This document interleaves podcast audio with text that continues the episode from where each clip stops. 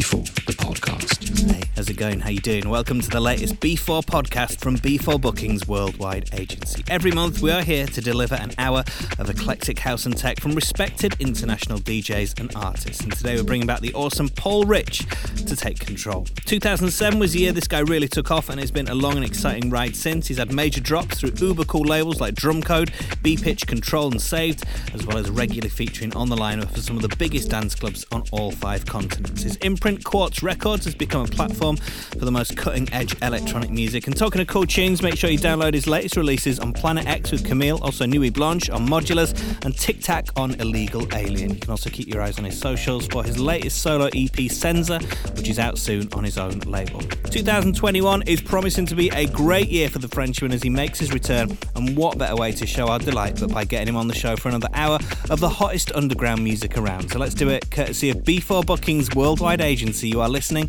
to the B4 podcast with an exclusive mix from the one and only Paul Ritch. B4, the podcast.